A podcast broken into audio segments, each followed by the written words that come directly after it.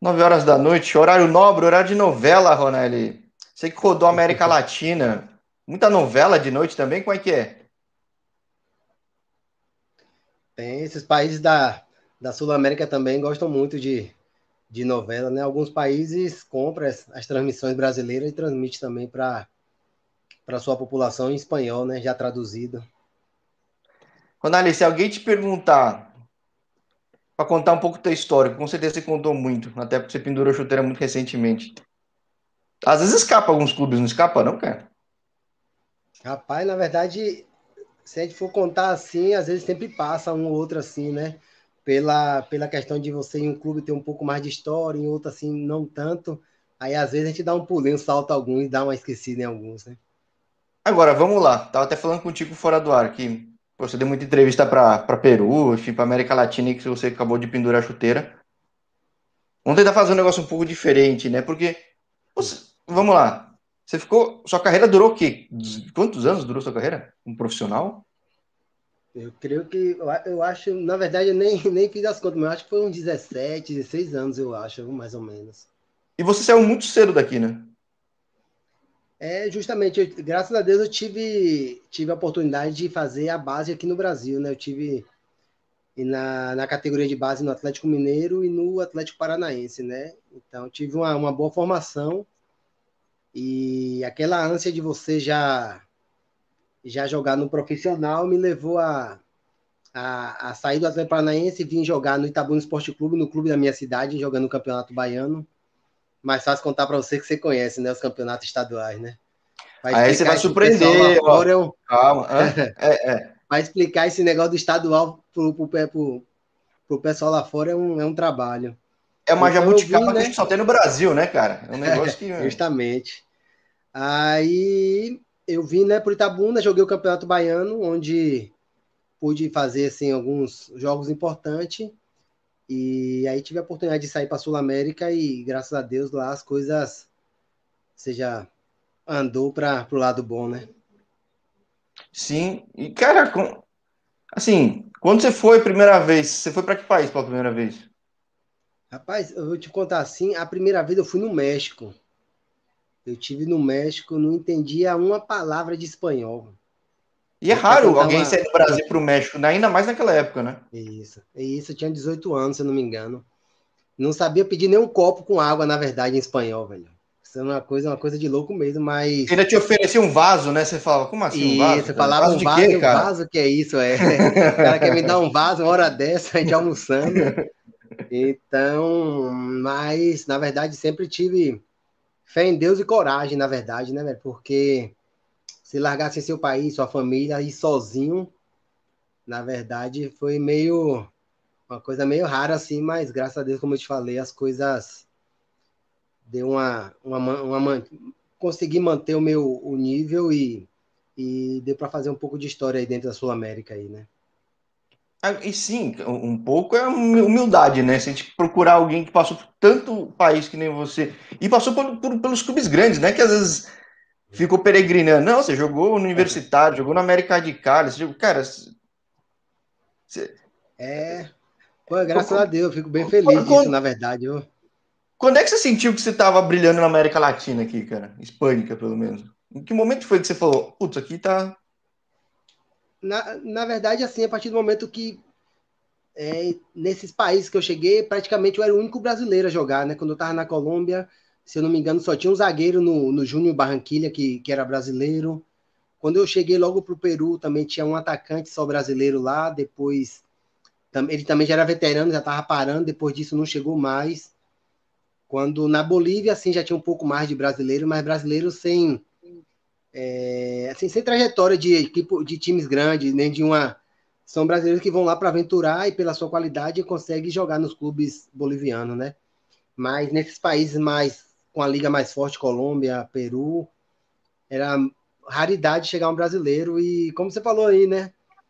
É, eu tive a felicidade de jogar, ou seja, o América de Cali, dentro do que o Nacional fez nos últimos tempos, se tornou um dos grandes do, do país, mas o time mais tradicional da Colômbia é o América de Cali, né?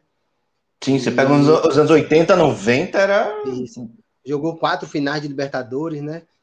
E é o time que tem a maior quantidade de torcida no país. Então, aí vou, tive também no Universitário, onde fui campeão no Peru, junto com a Aliança Lima, são os dois times maiores de lá. Então, aí fui ao The Strong também, que é um dos grandes da Bolívia. Graças a Deus deu para para jogar assim em, em clubes importantes aí da Sul América, né? Agora, você imaginava que ia passar por tantos países? Como é que Primeiro, como é que você você é meio que abriu esse mercado para brasileiro? Mas como é que acontece essa transição? Porque aqui no Brasil é comum você trocar de estado, por exemplo.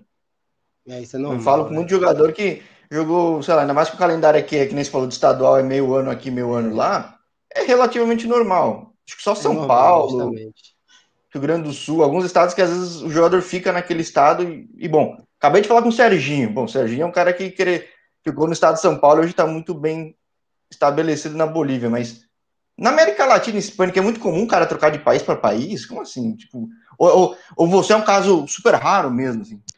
Não, não é, não é raridade, não. Na verdade, eu, eu acho que, diferentemente do Brasil, o Brasil contrata o jogador e faz contrato de dois, três anos logo, né? E na América do Sul, se você parar para olhar os contratos dos jogadores, são um contrato de um ano, na maioria das vezes, né?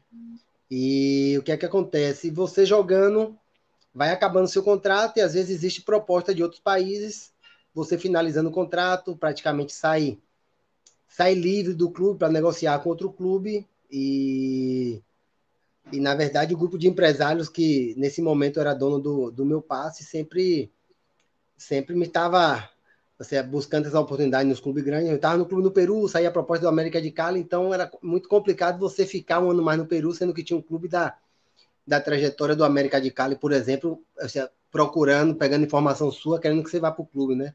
Aí você tava no América de Cali, depois ele chama o Destron, que ia jogar a Copa Libertadores contra o Santos, de Neymar, Ganso, Elano e companhia limitada. Então aí o jogador fica quase sem opção de dar um não, entendeu?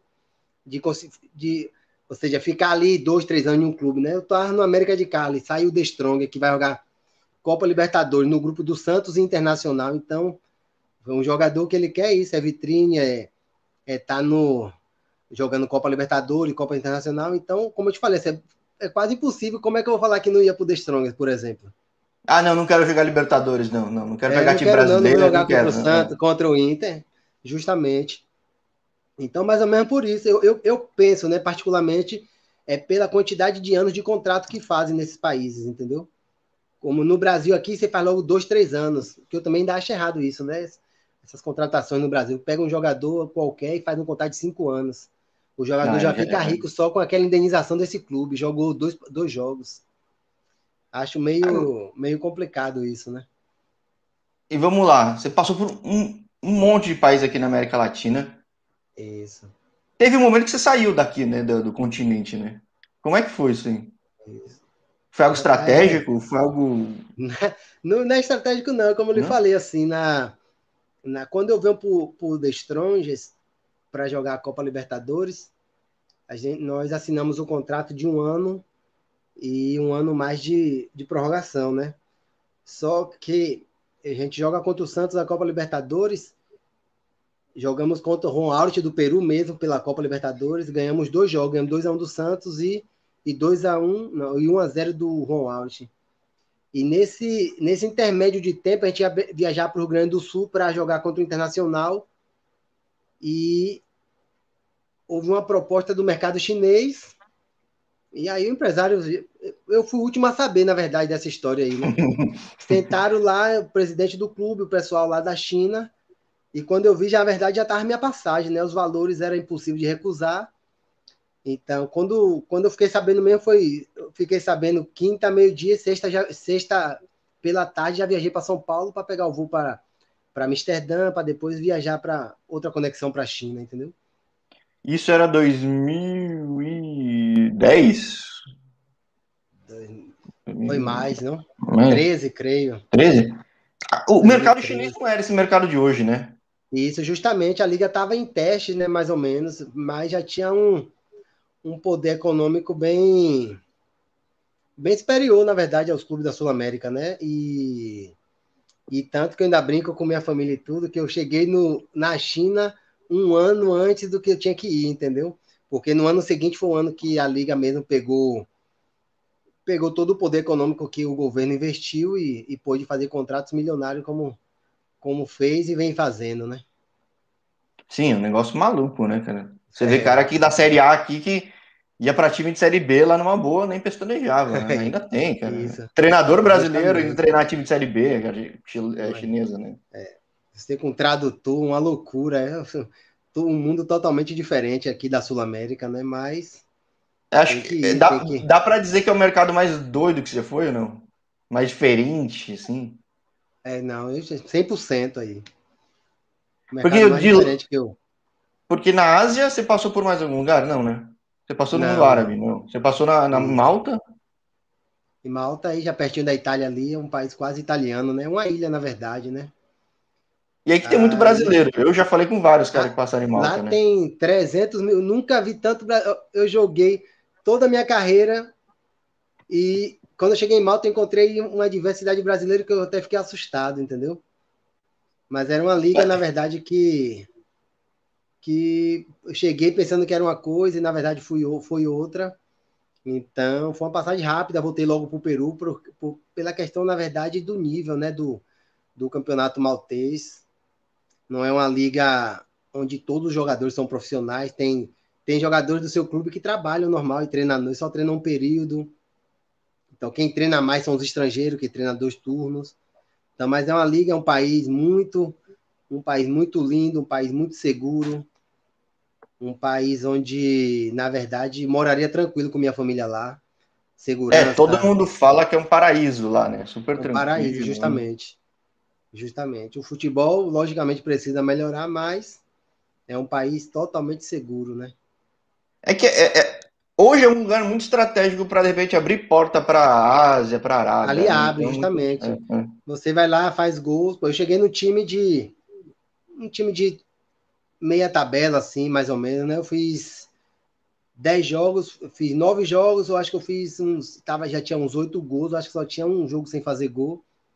Então, o maior clube de lá, que é o Valete e o Birquicara, né? São os dois clubes grandes do país. O Birquicara emprestou dois jogadores e me levou para o time lá. A gente perdeu a final lá, não sei nem como. Mas aí já foi melhor, né? Estava no clube já, ou seja, um clube um pouco mais profissional, um clube mais grande, um clube maior, né? Desculpa. Mas... Tudo bem. Muitos anos na, na América Latina e Espanha, é. Aí, aí pronto, acabamos o torneio, classificamos para a pré-Champions League, mas é, os clubes malteses eles entram na primeira fase, é muito difícil, é quase impossível você chegar numa, numa quinta, sexta fase para você pegar um clube, por exemplo, da Itália, um clube da Inglaterra. E se você chegar a pegar um time desse, o normal é que você vai passar vergonha, né? É, eu falei com Liliu, que estava no Bikirkar, acho. No Birkikara, isso, Liliu. É, é, é, que ele pegou o Escan lá e, pô, entendeu? É, dá um sufoco no jogo, mas não passa né? no outro. É, é tem. Justamente. Justamente, é dessa maneira. Aí vamos lá, você passa em América Central também, né? É, eu tive no, no Águila de El Salvador, né? Também é, o, um, do, é um dos maiores lá. Né? Então, isso que eu falar, é. é. Você acha que em algum é momento você, você, já tinha, né? você já tinha um rótulo de um cara conhecido, ou brasileiro da América Latina? Como é que você viu que abriu as portas assim? Aí, na verdade, eu já tinha, aí eu já tinha um rótulo, assim, um rótulo de não de estrela não, mas um jogador que que mantém o nível, que é profissional. Graças a Deus nunca tive problema extracampo e sempre tratei de sei, fazer as coisas bem e, e não sei se é sorte o que é, mas sempre os times que eu vou, nós chegamos sempre aí na, no topo sempre brigando por título, sempre entre os primeiros os primeiros postos. Tanto que no, no Águila nós fomos campeão da Copa e perdemos a final nos pênaltis, né? Você foi vice-campeão nacional e fomos campeões da Copa, né? Como se fosse a Copa do Brasil, né? É, Lá então, em Salvador. Porque, é, que nem eu falei, é comum, que nem você fala, do com, começo é brincadeira, né? Porque o mundo muda muito rápido, mas da tua época mal tinha brasileiro, quando tinha né, brasileiro que iam trilhando o caminho dentro do país, crescendo lá, né? Não era um cara que iam contrataram daqui, um, ou às vezes um veterano, que nem falando com o Serginho, tinha o Rafael Silva lá, então tinha claro. outros caras. Mas você acha que o pessoal te via como o brasileiro ou se era um atacante conhecido na região mesmo? Porque. É, é... Na... Aí, na verdade, já era conhecido já, né? Já quando eu chego no Agro, já tinha passagem por, já tinha sido campeão peruano, artilheiro do campeonato peruano, já tinha jogado no América de Cali, no The Strongest, então já tinha um, já tinha um currículo que era respeitado aí na Sul América, né? Inclusive, por pouco, por pouco eu não fui jogar na Argentina, né? Que é um mercado que, se você for olhar na história, se tiver cinco brasileiros que jogou na Argentina, foi muito. E eu é, então, esse reto, na verdade, viu? Não tive será essa oportunidade, é mas. É porque tem muito argentino bom, ou será que os caras não olham para brasileiro? Não, na verdade, essa, essa rivalidade de Brasil e Argentina, eles levam ao pé da letra, na verdade, viu? Eles têm uma rivalidade mais com a gente do que a gente com eles, né? E eu é, convivi é. com diversos companheiros argentinos, é, eles sim têm essa rivalidade à morte com a gente. Que se você olhar, por exemplo, no jogo Brasil-Argentina, que joga aqui no Brasil, acaba um jogo, dois, três programas esportivos, fala ali 5, 10 minutos. Se você olhar a Fox Sport Argentina, ela fala um dia antes, um dia depois, e se perder, pior ainda. Até isso é esportes, passa os caras cobrindo é. até não poder mais. Maria, então, passa tudo isso. Então, eles levam ao pé da letra.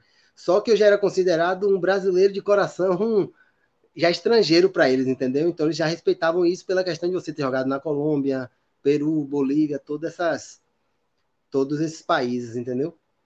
É, porque se a gente pegar nesse século aqui, o, o, brasileiro que veio pela porta da frente foi o Yarley, mas porque o cara esculachou os caras na, na, bomboneira, né? Então, tipo. Na bomboneira. Aí sim, ok, né? É, entendeu? É diferente, né?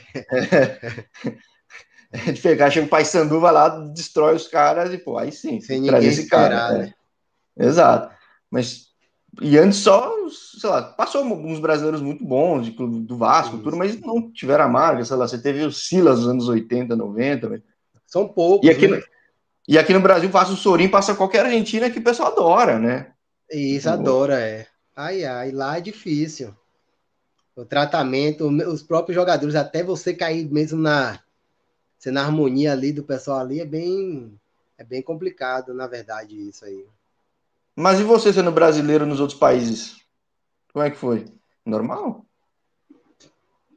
a exigência, né? Você, como brasileiro, acha, o pessoal acha que você é o quê? Primo de Pelé, irmão de, de Ronaldo. Os caras pensam que todo mundo, todo brasileiro é, é, é melhor do mundo. Então, a cobrança sempre é muito grande. O Brasil tem que saber bater na bola, tem que, né? Um, um, uma série de, de requisitos que eles acham só porque se você é brasileiro, já você tem que ter esse, esses requisitos já todo no currículo, entendeu? A exigência, como eu te disse, é muito grande por qualquer um brasileiro, na verdade. Eu, porque, como, como eu te falei, já tinha construído esse, esse, esse currículo na Sul América, então já era um jogador, já que o pessoal contratava, já já, já ia contratado para os clubes, já como, como, como eles falam na Sul América, como figura do clube, né? Já um jogador referente, o jogador que chega para fazer gol, toda aquela, aquela história que você já sabe como é, né? É, até para os primeiros brasileiros tem que ser os delanteiros, né? Tem que ser o cara lá na frente, Isso. tudo, né? Não tem como, né? Tipo, chegar e contratar um zagueiro. Hoje em dia é comum, mas é. até tempo atrás é. E aí, bom. Na Sul América, na Sul América, principalmente, se você for olhar aí na Sul América, os estrangeiros de todos os times, 90% é do meio para frente, né? Cada país que libera três ou quatro estrangeiros, dos quatro, três é do meio para frente. No máximo, um volante aí. A zagueira é bem, bem raro, né? Ainda e... mais brasileiro, né? Sim, sim. Agora, daí você passa um monte de país, depois até, sei lá, de bota um link, um transfer market, alguma coisa, um histórico seu para quem quiser, é. tiver curiosidade. Mas você volta pro Peru, né, cara? Peru é o país que você. É, é o único país que você voltou ou não? Colômbia. Colômbia eu joguei, saí e voltei. Mas o Peru foi o país que eu mais permaneci mais tempo, entendeu? O Peru, na verdade, tem uma identificação muito grande com, com esse país. Tive... Mas é por causa do universitário que, que você deixou marca lá é, e você ficou lembrado? Justamente porque esse é um, um, time muito grande lá no. Não é como. Como ele fala, como você jogar no. No Brasil é complicado de falar assim, porque temos muitos clubes grandes, né? É um é grande, aqui, Grêmio né? é grande, é. Flamengo é grande, Corinthians é grande, então é. É, é um Boca River lá, né, cara? Isso, como se fosse um Boca River, boa, bom, bom exemplo aí. Então, o universitário me levou a ser. Eu, eu vinha de ser artilheiro do campeonato do campeonato peruano, né? Foram 17 jogos, 18 gols, 16 gols, né? Então, e eu bem novo ainda, eles me compraram. Então, a torcida estava, na verdade, enlouquecida. Aí chego esse ano, sou campeão, o clube não era campeão, tinha 10 anos. Então, e hoje eu chego no país, no aeroporto, e torcedor do Aliança Lima, que é o rival à morte de universitário, para você para tirar foto, pedir um autógrafo. Então, como eu fui um jogador, na verdade, sempre dei atenção, tratei bem as pessoas. Eu tenho um carinho lá do, do torcedor do Aliança Lima, tenho um carinho do pessoal do, do Esporte Cristal, que é outro clube grande lá, um time bem organizado. Para mim, o mais organizado do país, né? O Esporte Cristal, que está na Libertadores, né? Então, na verdade, o carinho pelo, pelo, pelo esse país é, é, é bem, bem, bem alto pelo, pelo que eu te falo, né? Pela receptividade que eu tenho das pessoas lá, né? E aí você pendura as chuteiras, bom, você está na Bahia agora, correto? Sim, estou na Bahia, justamente. Você pendura chuteira jogando no Peru. Aí um gancho até para outro canal de Instagram que a gente vira de um para o outro, mas quando é que você viu que tá, vou pendurar a chuteira? Na verdade, por exemplo, na verdade mesmo, eu tive uma proposta aí agora para ir para Venezuela semana passada. e, e, eu, e eu liguei para um amigo no Peru para oferecer um, um oferecer, ou seja, indicar um, um, um amigo meu que estava falando, ah, me ajude aí. E falei, beleza, vou ligar para o amigo. Quando eu ligo para oferecer meu amigo, o cara falou, não, a gente queria que você jogasse aqui um ano mais. Então, você, eu fisicamente, não vou lhe dizer que eu tô 100%, mas estou tranquilo para poder jogar. Mas, como eu te falei, essa é uma decisão que você sabe que a gente não toma assim do dia para a noite, né? É uma decisão que a gente vem pensando. E meu filho também precisando estudar, estuda um dia inglês, um dia espanhol, um dia português, então a cabeça já estava meia. Ele Fica agora com 10 anos. É, então, aí ele com 10 anos agora, eu conversando com minha esposa, a gente decidiu ter dar essa parada, né? O clube agora da Venezuela, um grande amigo que eu tenho na Venezuela lá, Jorge Polido, também já foi até repórter de ESPN, com um projeto de um clube novo lá, querendo que eu fosse lá, passar um pouco também da experiência, jogar um ano e já querendo fazer um projeto comigo para ficar lá como treinador e tudo isso. Eu falei que o projeto era, era perfeito, mas no momento ainda tinha que ajudar, primeiramente, o clube aqui na minha cidade, então toda essa. Mas não foi uma decisão assim, na verdade, porque eles me ligam porque eu joguei até dezembro e eles viram que eu tinha condição de jogar um ano mais, né? Mas já vinha pensando já com, com a família e aí tomamos essa decisão de, de parar de jogar, né? E aí você até fez um gancho, né? Quando é que surge esse compromisso de querer ajudar o time da cidade, cara? Na verdade, aqui, por exemplo, o prefeito da minha cidade, que ganhou as eleições agora, me fez um convite para mim entrar na Secretaria de Esporte da cidade. Cara, você está em Itabuna, da, né? da cidade de Itabuna, isso. Ah. Então, eu estou, eu faço um trabalho para a prefeitura na Secretaria de Esportes, né? Ajudar dar uma melhorada no esporte da cidade. E aí, né, eu conhecia, óbvio, o dono do clube, o presidente Álvaro Castro, me fez um, um convite para. Primeiro ele queria que eu jogasse, eu falei que eu não ia jogar, né? Ele queria que eu fosse o treinador, né? Aí eu falei também que não era o momento correto para mim assumir um, um time profissional já como treinador, né? Então ele falou, então o que é que você quer fazer aqui, né? Então eu falei, na verdade eu quero lhe, quero lhe ajudar, né? Como, como um gerente deportivo, um diretor deportivo, não sei como, na verdade não sei nem como fala, na verdade, aqui nesse esse tipo de trabalho aqui no clube brasileiro ainda, mas eu acho que seria, seria um diretor, tem, né? É, tem. É. Seria aquela ponte ali do, do, do, comando técnico com, com o presidente, montar o, o, o plantel de jogadores que vai, que vai disputar o campeonato, mais ou menos isso, né? Mas como eu te falei, um clube que está reativando, você sabe que você tem que fazer um pouco de. Um de tudo, de né? Vários cara? cargos, entendeu? Então, nós, junto com, com o presidente e todos os outros diretores, estamos bem, bem focados em, em colocar o clube de volta no cenário do futebol e não parar mais, né? Porque normalmente esses clubes pequenos aqui no Brasil, eles jogam um campeonato estadual e acaba, já não tem mais, já não tem mais calendário para o ano todo, né? Essa questão no Brasil é muito complicada então, nós estamos fazendo um projeto aqui para que esse clube não, não pare mais, né? Vamos fazer um projeto para eles tentar voltar para a primeira divisão, né? Abrir outra vez toda o que é a divisão de base, junior, juvenil, para ter o clube sempre na atividade, para a gente fazer um projeto, né? Sonhar não custa nada, né? O sonho é o quê? Chegar à primeira divisão. A pessoa sempre tem que sonhar e. Qual que é o nome do e... clube? Grapiúna Atlético Clube. É de onde você surgiu? Você começa aí? Não, não, não. Eu começo no outro clube da cidade, no Itabuna. Só que o Itabuna também está desativado. E é curioso, que Itabuna não é pequena, né? É, é cidade tradicional na Bahia, né? E isso é uma cidade que tem 220 mil habitantes, é uma cidade então, grande. Mas, Mas, é coincidência? É coisas... Tipo... Na, na verdade, o, o porquê o porquê dos clubes estar desativado todo esse tempo são são meramente questões administrativas, entendeu? Passei muito tempo fora aqui, mas eu sei que óbvio que existe a dificuldade, mas são meramente coisas administrativas e os clubes vão vão perdendo força, né? Agora a gente está com a nova cara e querendo outra vez reaproximar os empresários da cidade para que, que venha outra vez ter confiança no, no que é o futebol profissional da cidade. Como você bem falou, né? É uma cidade grande, aqui existe várias empresas multinacionais e, e obviamente que estamos buscando aí os convênios com todas essas empresas. É, porque ó, outro dia eu falei com Roderick Perusso, um cara venezuelano que está na Jacuipense, né? Já, e, e, e, Rachando Jacuípe, é, comparado com, com Itabuna, é pequenininha, né, cara? Pequenininha, é. Aqui são somos 220, 220 mil habitantes. É, tipo, é cinco vezes maior que, que, que Riachão, pelo menos em termos é populacionais. Isso. É, é isso. E, e o time tá super bem, ou seja, foi um projeto bem feito lá, né? Bem feito. Ah, e o exemplo tá aí, né? O Cuiabá na primeira divisão, né? Um projeto de 12 anos, né? E já na primeira Sim. divisão. Então, como, como eu lhe falei, né? Sonhar não custa nada, né? Não quero sonhar ficar na segunda cara. divisão, né? Chapecoense, pega lá. E, e, geograficamente super isolado. Isso. Né?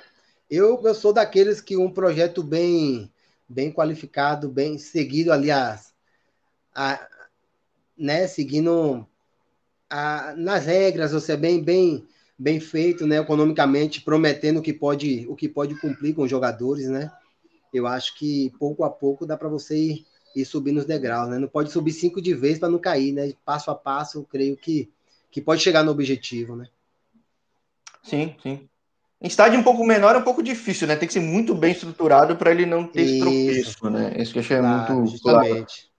Agora, você tá pouco tempo aí na, na, nessa função, até porque você, você, pendurou a chuteira, a chuteira tá quente ainda, cara. Tá com grama tá na, quente, nas travas é. ainda. Não tá limpa ainda não. É, mas tanto que tem gente achando que você ainda está em campo, mas talvez esteja, né? Não sei, né? Porque tanta rodagem, mas. Cara, de, de, tudo que você viveu no futebol, quando você chega no futebol do Brasil, algo te estranhou, assim? Ou ainda não deu tempo de olhar isso? Na verdade, por exemplo, eu tive a, tive assim, a felicidade assim e a sorte, não sei, de estar sempre jogando em primeira divisão, né? São campeonatos um pouco bem mais um pouco não, ser mais estruturado que, que essa realidade dos clubes pequenos no Brasil, né? Não é o mesmo que São Paulo, Corinthians, Flamengo, Grêmio, Inter. Esses clubes da primeira divisão já tem outro tipo de, de atividade, outro tipo de calendário, mas os clubes pequenos brasileiros sofrem muito. Eu acompanhava, assim, algumas entrevistas de Alex, de, de outros jogadores do Corinthians que tentaram fazer uma agremiação para mudar esse calendário, para ajudar os clubes pequenos, mas pelo que eu vi não foi à frente e e sei que é muito complicado. O Brasil é um país muito grande e é muito difícil, na verdade, quase impossível, né? Mas é a realidade brasileira é essa. O time tem que lutar para se chegar no cenário, né? Uma série C, série B, para você começar a ter, a ter calendário. Não tem outra, não tem, não tem outra saída. É você armar uma estrutura, um projeto para poder chegar da série C para cima, porque fora isso você fica sem calendário pelo menos seis meses. Então, são o quê? São milhares de jogadores desempregados, que normalmente é um atleta profissional que tem emprego até o meio do ano. Depois disso, aquele segundo atleta semestre, que não foi bem. Só Deus sabe, né, cara? O segundo semestre, a Deus dirá, né? É. É, é, é difícil, é difícil, cara. E agora, não faltou porta, que nem você falou, não faltou porta aberta na América Latina, né, cara? Você, se vê como treinador eventualmente para frente? Olha, na, na verdade, assim, graças, graças a Deus, como eu te falei, né? Eu tenho um, admiração do, principalmente do lá do, do Peru, onde, obviamente, que as portas estão abertas para mim. Existe, existiu já proposta de um ex-clube que eu joguei, a, o Leão de Wano, que a gente jogou com a Libertadores também, com esse clube, e, e o que era uma criança quando eu estava jogando, né, que era o filho do presidente, hoje já tem 20 e poucos anos, já está também na administração é. do clube. E, e quando ele me vê, ainda, ainda me trata mais como, como um torcedor, né? Vendo um ídolo assim, mais ou menos, mas ele falou que quer sim ou sim que eu faça parte da, da, da nova reestruturação desse clube, né? Que o clube teve um problema na primeira divisão quando ele caiu para a segunda e ele já não disputou a segunda divisão, porque para eles eles estavam corretos, já não estava jogando no clube quando caiu para a segunda. Só que no Peru todo o campeonato tem problema de clubes com que faz, ou seja, demanda em mesa, não sei o que, que o clube estava certo, ganha um ponto aqui, pede um ponto ali. Então, para eles, eles estavam certos, foram até a federação, perderam a causa, foram no TAS e também perderam, né? O tribunal na Suíça, se eu não me engano. Então, Sim. então eles caíram para a segunda e desapareceu o clube, né? Parou de jogar. Então, agora eles estão querendo voltar a reestruturar o clube outra vez, porque no Peru existe uma existe uma, quase uma, uma porta de trás para você chegar na primeira divisão, né? Lá, como não tem terceira divisão, Lá, como não tem terceira divisão, lá tem a primeira, a segunda e a Copa Peru. Só ah. que essa Copa Peru são times amadores, ou seja, não existe jogador profissional. Sendo que essa Copa são mais de 600 clubes, ou seja, eu posso chegar Porra. hoje lá na cidade do Peru e escrever um time, chamar meus amigos e botar nesse campeonato, entendeu? Pronto. Esse campeonato aí, ele começa em janeiro e acaba em dezembro, sendo que o campeão desse campeonato sobe para a primeira divisão. Você é uhum. quase um, um cam... é, é quase um caminho pelas portas do fundo para chegar na primeira divisão. É uma coisa meio rara. Que eles estão tentando tirar isso já faz muito tempo e não conseguiram, justamente pela questão que os distritos são os que dão os votos para o presidente da federação. Então, se ele aí, né? É, daí ele não fica mais todo... lá, né? Isso, já... Então já tem toda uma questão política pelo meio também, outra coisa bem complicada lá que o Peru precisa melhorar, mas Bom, é como eu falei. O pessoal está é uma... falando do Aliança Lima, né? Você viu a Aliança Lima, né? Eu creio caiu, que já, já caiu, né? né? Caiu e você vê que a federação negou o processo Aliança Lima. Só que eles foram ao TAS e o TAS deu a carta, o passe salvo deles e eles voltaram para a primeira divisão, já com três rodadas da primeira divisão, né? Pois é, falava, volveremos, volviu muito rápido, né? Isso, volveu, é. São, são as coisinhas que que precisa melhorar no, na Liga Peruana, essas questões aí extracampo, mas dentro, dentro de tudo é uma, é uma, boa, uma boa liga. Sim, sim, e, e tem torcida. Aliás, para quem não sabe é o time que você jogou, o que você foi artilheiro e campeão, é só ver a final da Libertadores do Flamengo, é o campo, né, cara? Justamente, é o campo monumental, né? Monumental. Gigantesco, né, cara? É. Monumental é, é maior, né? Em população, 80 Sim. mil pessoas, é. Sim, negócio louco, é. pô. Jogou, eu joguei meu primeiro jogo na Copa Libertadores contra o São Lourenço da Argentina. Na verdade, no Peru, há 5, 6 anos atrás, quando eles ganham de um time argentino ou brasileiro, fazem festa no país, né? Tanto a seleção como os clubes faziam, né? Agora já não faz mais, mas nesse ano que nós jogamos, então, o primeiro jogo foi a gente São Lourenço no, lá no Monumental, em Lima, e eu, aquela, aquela expectativa da torcida, todo mundo montou um time bom, né? Trouxe Solano, que estava no, no, no Newcastle da Inglaterra, voltando já final de carreira, mas ainda com uma gasolinazinha para queimar, né? Solano agora é auxiliar técnico de Garega na seleção peruana.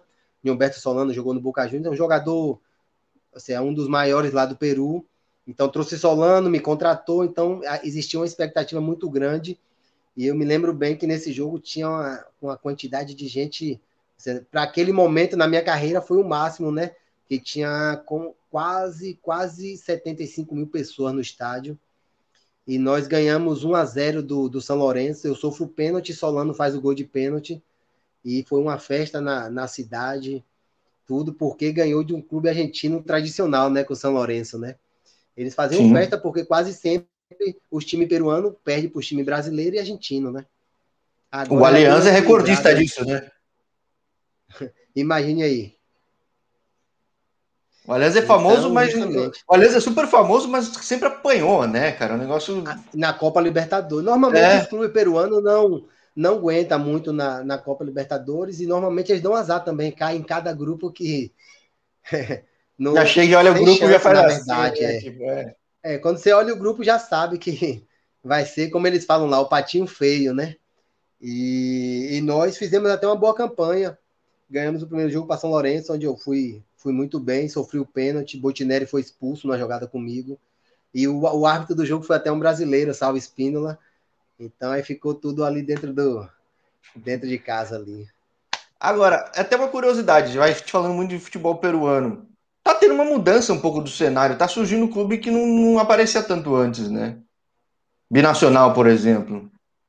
Essa, essa questão desses clubes, para explicar para você, né, para o pessoal que segue você e para o pessoal, até eu brinco com minha, com minha esposa assim, eu podia trabalhar em um programa deportivo desse só para explicar o que é toda a Sul América, né? Porque eu tenho bem, bem claro essas coisas. Eu fico brincando com minha esposa aqui, né?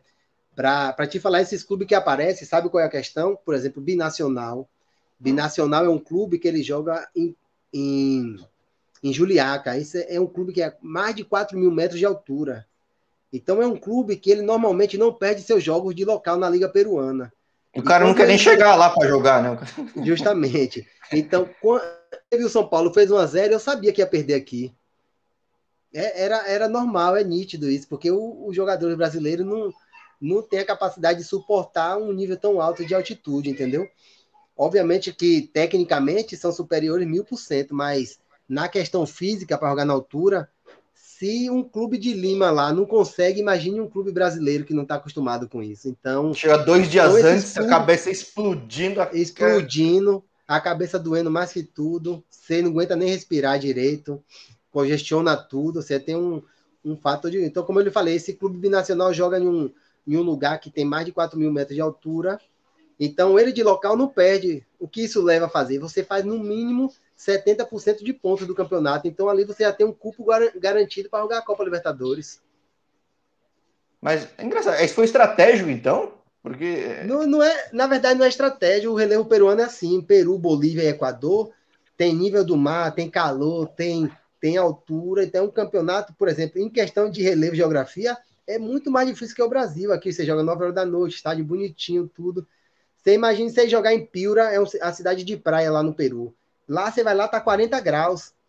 Se você pega dois jogos de visita, se você for jogar em Cusco depois, lá tá menos 5 e 3.600 metros de altura. Olha a diferença. É, quem é se for de Bolívia, é, tem jogador, eu entrevistei jogador brasileiro que tá no Always Ready, lá no El Alto de, de, ah, de La Paz. Imagine aí. É mais de 4 mil metros de altura. É complicado, bem complicado. E essa foi uma questão clave na minha carreira, que eu me acostumei muito na questão da altura, né? O primeiro clube que eu chego no Peru era um time de altura, e eu joguei na minha carreira pelo menos em cinco clubes de altura, entendeu? E sempre, graças a Deus, me foi muito bem, né? Mas o segredo é que uma preparação física descomunal? O que, que é? Tipo. Hum, Rapaz, se eu soubesse esse segredo, eu ia vender para esse time quando fosse jogar lá no, na altitude. Mas, na verdade, eu sempre tratei de estar bem fisicamente. Mas eu acho que tem outros tipos de fatores aí que eu não saberia explicar, porque jogar na altura, na verdade, é bem, é bem complicado mesmo. A estratégia quem tem são os clubes locais de lá, que jogam na altura, sabe que é você pressionar ali aquele time ali 10, 15 minutos, e você fizer um gol, já. Fecha a casinha. Dificilmente já é. você vai perder, entendeu?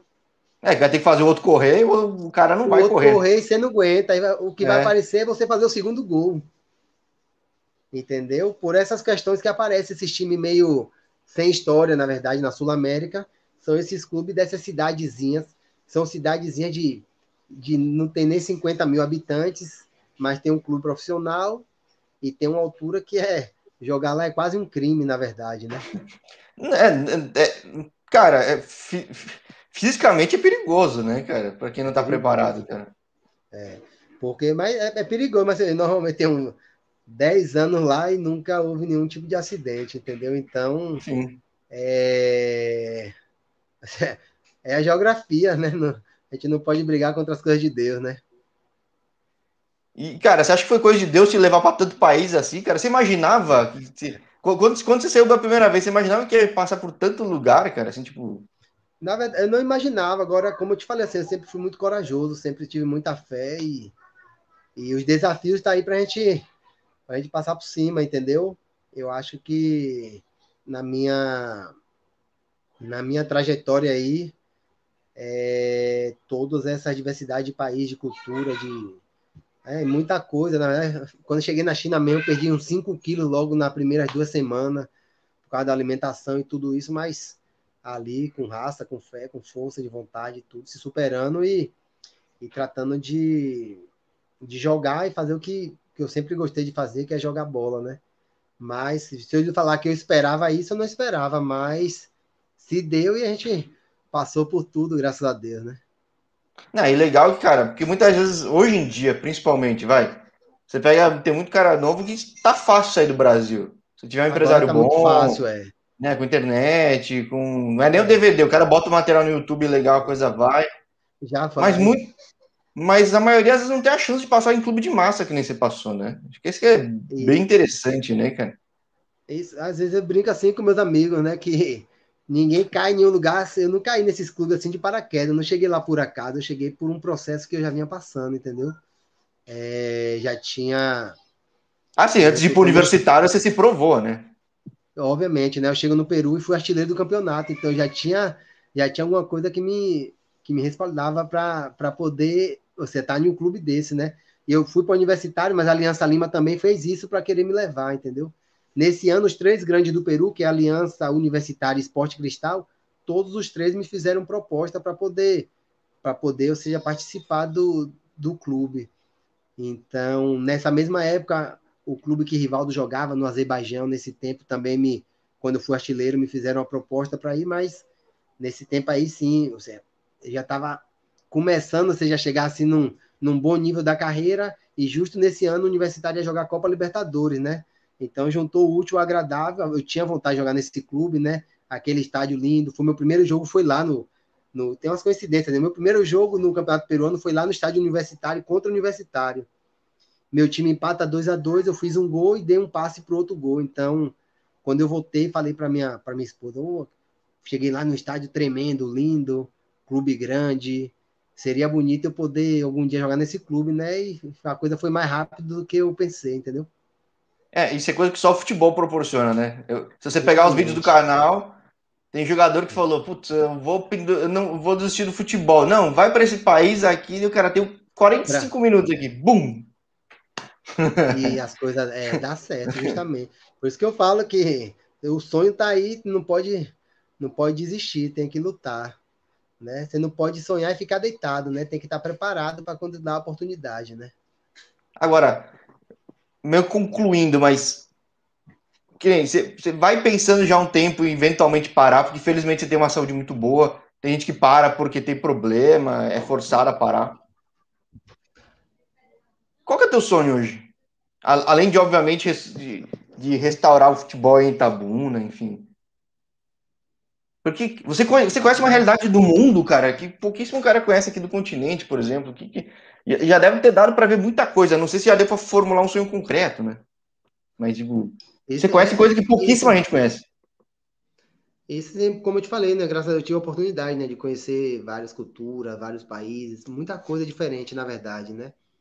E se essa foi uma pergunta, uma pergunta que eu não tinha pensado, na verdade. É, filosófica para ficar de noite hoje, assim, né? né? É. é. qual o meu sonho, por exemplo? O meu sonho era me tornar um atleta profissional, foi o que eu que eu consegui lograr, né? Ser um, ser um jogador de futebol, na verdade, que é o sonho de milhares de brasileiros e milhares de, de, de jovens no mundo afora, né? Esse era o meu sonho, na verdade, né? Hoje é uma pergunta que hoje mesmo eu não poderia. Na verdade, não tinha como te responder, né? Que agora, com outros Porque projetos. Porque muita assim, porta, ver, né? É, vou ver qual vai ser o meu sonho daqui para frente, na verdade, né? Porque graças a Deus, Deus foi muito. Foi muito bom comigo, na verdade, que eu pude realizar coisas que, que muitos não conseguiram, né? De ser um atleta profissional, né? Muita gente busca e não e não consegue. Eu tive essa sorte grande e, e ainda de, de desfrutar, né, do futebol, né, de jogar em times grandes, ser campeão, ou seja, de, de passar por, por coisas importantes, entendeu? Agora um sonho, como eu sonho hoje mesmo, esse na verdade mais tarde quando a gente conversar pelo WhatsApp aí outro dia a gente vai vai clareando essa ideia aí, né? É, porque eu acho que os sonhos vão aparecendo, né? Sempre apareceram, né? Porque os caras viam você, eles sonhavam contigo, na verdade, né?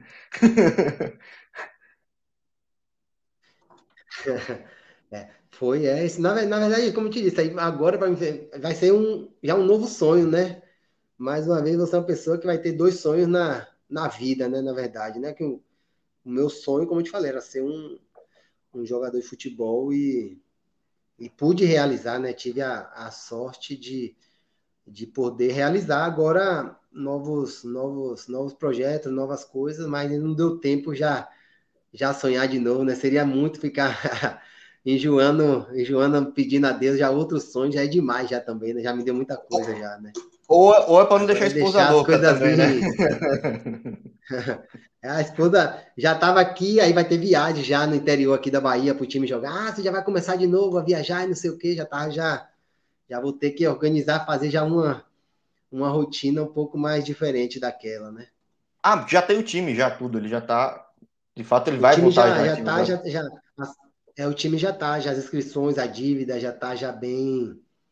Já tá já negociada com a Federação Baiana, o clube o clube vai iniciar, vamos iniciar, o campeonato inicia em junho, né?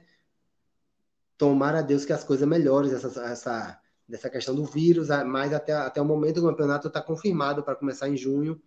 Estamos em processo de armar um, um plantel de jogadores, né, para competir a, o campeonato e, e né, sempre aí. Aí sim, dentro desse projeto, qual é o sonho? Subir para a primeira divisão do campeonato estadual aqui da, da Bahia, né? É, então já existe o sonho, né? Na verdade, você está correndo atrás dele. Isso, justamente, né? Aí eu vou ver se pego minha transferência, assim, o negócio apertar, entrar em campo, né? É, é, é um chamariz, não é? é, mas sem torcida assim, não... sem poder ter a torcida no estádio, essas coisas, agora é bem, bem mais complicado, né? Na verdade, eu estou me pegando mais na parte administrativa para a gente deixar as coisas mais mais organizada aqui, melhor assim, a melhor palavra seria essa, né? Maravilha. Então que você nesses dois, três meses consiga arrumar bem a casinha aí, porque 2022 pode ser um ano de grande sonho, tá, cara. É isso justamente, é, né? Como eu lhe falei aqui, o sonho é, é chegar na, na cabeça, né? Não sei quanto tempo vai demorar isso, se vai, se vai chegar, mas o sonho, o sonho é esse, cada vez mais trazer, trazer empresários né? Tanto aqui da minha cidade como alguns que eu conheço fora do Brasil, né? A princípio o projeto não seria oportuno estar participando para as pessoas que eu conheço lá fora, mas a futuro seguramente estaria passando o um projeto para esses empresários fora do Brasil que eu conheço, para a gente fazer umas parcerias também para poder o clube ter um pouco mais de, de ingresso econômico para poder montar um clube, um, um, um plantel mais mais forte para poder disputar os campeonatos, entendeu? É, e acaba sendo um projeto para o atleta aí mais interessante também, né? Então, é, é, é um diferencial, né? Isso, o pessoal aqui, na verdade, nesse, nesse campeonato que nós vamos disputar agora, estamos dando a, a oportunidade para você para você entender, 80% do plantel, eu acho que até mais de 80%, vai ser daqui mesmo da cidade. Aqui Itabuna é uma cidade que revela muitos jogadores, na verdade, né? Aqui Hoje, por exemplo, eu parando, Alain Bahia parou, né, Atlético Paranaense, Sami, o que é nacionalizado croata, que jogou Mundial, é pelo que ele me falou também, está quase, entendeu, parando de jogar, então nós três, que eram as três cabeças da cidade aqui, parando, agora quem está na, na mídia, Sandri lá do Santos, né, que é daqui de Itabuna, então chegou o momento de, de revelar mais jogadores, trabalhar forte na base para uma cidade que tem um potencial muito grande de revelar jogadores aqui, entendeu? Sim, sem dúvida, sem dúvida. Pô, interessante. Vamos acompanhar teu projeto então, Ronaldo. E aí, pintando mais algum uma situação diferente, vamos bater um papo, poxa. Não, tranquilo. Aqui é sempre, ser, como a gente conversou em off, aí tem, tem muita história, muita, muita coisa para a gente poder conversar e, e dialogar, dialogar, né? Mas, como eu te falei, bem bem feliz pelo que eu, pelo que eu fiz, na verdade, com toda a humildade do mundo. Tive a oportunidade de jogar em praticamente todos os países que eu passei, eu joguei no maior clube do país, então eu acho que isso também não é por acaso também. E, e como eu encerrei a carreira triste por um lado, mas totalmente, totalmente feliz pelo que eu pude representar. Ah, não, todo mundo para. Tirando o Kazula, que tá lá no Japão com 52 anos, lá todo mundo para, cara. Isso aí um dia para. Vai chegar a hora, né? Pois é, até para ele, cara. Só tá demorando a dele. Sim. É, maravilha, Ronaldo. Vou te deixar em paz hoje aí, fim de dia, em Itabuna, mas, poxa, interessantíssimo projeto. E aí, que nem eu falei, não é só o caso de Acuipense, você tem Esporte Clube Primeiros Passos de Vitória da Conquista, você tem outros clubes aí de interior que, poxa, tem. Tem o Bahia de Prova que é possível. Também, um projeto, é. Um projeto bem, bem interessante também, Jacuipense, Atlético de Alagoinhas, tem.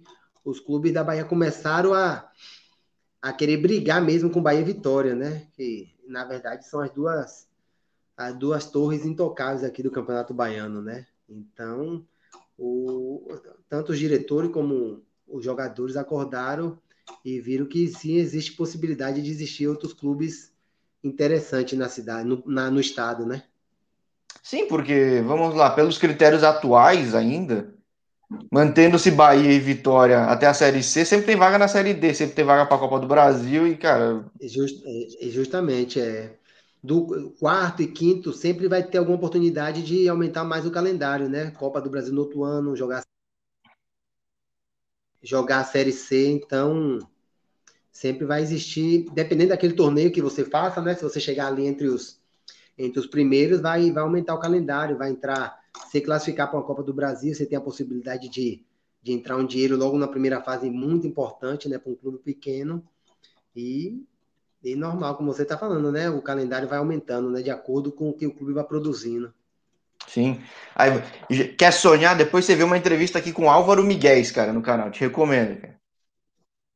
Álvaro o cara Miguel, que levou, vou dar uma olhadinha. O cara, o cara que levou o Atlético Acreano para a Série C com uma folha salarial de 32 mil reais por mês, cara. Foi mesmo. Ah, vou dar uma olhadinha. Como é o dele? É bem Álvaro Miguel, cara. É bem legal a história Álvaro dele. Miguel. Bem legal. Atlético Acreano, cara. Olhada. Bem legal. Mas é brincadeira? É como, como eu lhe falei a princípio lá, eu acho que o projeto, a, as coisas bem feitas, com seriedade e com transparência, né? Sem, sem enganar as pessoas, eu acho que mais cedo ou mais tarde você vai colher o fruto, entendeu? Sim, acredito que sim. Deveria ser e hum. se prova. Você falou, acho que, acho que mais até o passo mais. Né? Não, acho mas é aquilo que você falou de não dando passo além, porque passo além quebra, cara. Isso aí é fato. Quebra, muito passo a passo, pouco a pouco. É. Ah, maravilha. Bom, você já viu muitas realidades, né, cara? Então. Acho que dá para dá pra ter muito conhecimento para passar para galera. É, justamente, o pessoal aqui tá. tá eles estão, na verdade, acreditando, né? Ou seja, minha presença no projeto genera essa expectativa aí de, de pelo menos que as coisas sejam mais transparentes aqui, entendeu?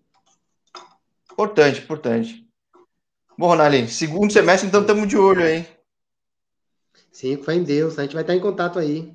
Deixar o número, as coisas com você, o contato aí. Você sempre sempre estou respondendo aí a, as pessoas de acordo com, com os horários que a gente tem, né? Na verdade, nesse, nesse trabalho, a gente fica na correria. Mas eu gosto, eu gosto disso, de, dessas entrevistas, na verdade, atendo todo mundo sempre da, da melhor maneira e, e sempre é bom estar passando, né? Você tem seus seguidores, suas pessoas que podem também se interessar também, olhar, conhecer, né? Que, que existe outra janela que não é o Brasil, né? A Sul-América é, são um país interessante, culturas lindas e, e o Brasil hoje abriu a porta para a Sul-América, tá bem, tá bem fácil essa, essas transferências sul-americanas, né? Sim, você pega no canal também, tem entrevista com um jogador na Guatemala, Costa Rica. Amanhã, se der tudo certo, fala com um jogador no Suriname. Então, cara, tem aí, muitos mercados. Aí já tá partindo para Centro-América aí também, outra outra região também muito muito interessante lá, né? Sim, sim. É bom. É bom. Maravilha, Ronaldo. Esse seu trabalho aí, um trabalho muito bom, esse papo assim é importante, né? Que nós mesmo jogadores, eu mesmo gosto de estar, fico quando eu vou dormir aqui, minha, minha esposa, você não já parou de jogar, mas sempre escutando vídeo, vendo entrevista, tudo, a gente vai. Ninguém nunca sabe tudo, né? Sempre escuta outro tipo de realidade, outro tipo de, de projeto, muita, muito tipo de coisas diferentes, né? Ou seja, depoimento de jogadores com, com problemas, que passou por isso, por aquilo. E, pelo menos na minha carreira, graças a Deus, tirando o início, que sempre é complicado para cada um, eu, nesses clubes que eu passei, graças a Deus, nunca tive nenhum tipo de dificuldade, né? Que bom, que bom. Por isso que conseguiu sempre passar em todos os lugares com muito sucesso, né, cara? Então, que esse pós-bola seja também de muito êxito, né? É, obrigado. tá bem, para o canal espanhol, treinar um pouco para o canal espanhol, né? Depois, hein? Já vai aquecer daí. Te bota, depois te mostro é. os papos em espanhol. Pronto, tá certo. É importante, tá cheio, tá cheio de jogador na Sul-América agora. Na Centro-América tem mais que na Sul-América brasileiro, na verdade. É, na, tem muito mais jogador brasileiro por lá do que por cá pela, pela Sul-América. Na verdade, não, sabia, não saberia te dizer o porquê, mas em Centro-América existe mais brasileiro jogando do que aqui na. Na, na Sul-América se resume na Bolívia, onde você vai encontrar a maior quantidade de brasileiros, né? O que é Peru, por exemplo, hoje no Peru lá, se você olhar aí, não tem um brasileiro jogando no Peru. Liliu, falei com ele. Sport Huancaio. A Liliu foi pro Sport Huancaio. Hum, Sport Chegou agora. Cidade alta Chegou também, aí, altura, isso. Aí, procure outro. Não tem, é sempre assim, um, dois, estourando. Aí você vai para Colômbia também, muito pouco, e são, são dois, Peru, Bol... Peru, Colômbia, são, são as ligas mais, depois da Argentina, são as ligas, as ligas melhores Sul-América, né? Você, depois da Argentina e Brasil é Colômbia, que tem a melhor liga, e depois vem aí Uruguai, Peru, Venezuela, todos os países aí, né? Sim, mas é muito raro. Acho que no Chile deve ter o quê? Os seis, cinco é. brasileiros. Uruguai deve ter uns seis, cinco. Então é bem. Mas vou tentar colocar todo mundo ainda aqui. Hã? E bom, é bom para saber, né, como, como é, na verdade, a gente para a gente ver como é a, na verdade, o Uruguai, que eu tenho entendido, eu tenho lá um contato muito forte, que é o Antônio Assalmendi, né? Um jogou em 86, campeão da Copa América. Ele foi meu treinador. E o futebol uruguai se resume muito nesses nos, nos três grandes lá, né? Penharol, Danúbio, Nacional e os outros clubes a, a estrutura é muito muito precária no Uruguai, entendeu? Sim, é, cara. É, é, é até, que... até uma coisa para você viajar e pesquisar no Uruguai, né? Como com isso o Uruguai tem tantos jogadores na Europa, né? São, isso que eu ia falar. Bem, bem distintas e raras, né? Como é que uma população tão pequena, quase praticamente tão concentrada pequena. só em Montevidéu, e não é só isso. futebol, os caras são um monte de esporte, cara. É um negócio Boa, maluco. Esporte, é. Mas no futebol eu te falo pelas estruturas, né? Você tem ali Penharol, Danúbio, Nacional, e, e aí já, já começa a assumir os nomes, entendeu? E são de estruturas e, e economicamente baixas. E aí você pega o Uruguai, o Uruguai tem, tem mais jogadores na Europa do que no Peru. Muito mais, diga de passagem, né? E, e, e, nos grandes ainda, né? Acho que é mais grandes louco, né? clubes, né? né? Tem jogadores em clubes importantes, né? São coisas que a Liga Peruana tem que, tem que melhorar, né? E eu falei com um jogador no Uruguai também. Ele falou que eu tava jogando a dois, pô, apareceu a chance de jogar sul-americano, entendeu? Então, a, a, a que nem você falou, a Sul-América é, é, muito grande, cara. Então tem muito espaço. É grande demais, é, tem espaço para todo mundo, não precisa inveja, não precisa disse me disse nada. Todo mundo tem espaço para todo mundo, né? Basta fazer o, o trabalho correto. E se Com certeza. Mostrou, a Sul-América é fácil. É, quebrando essa barreira, mostra assim, um mundo muito maior, né? Justamente, essa é a palavra.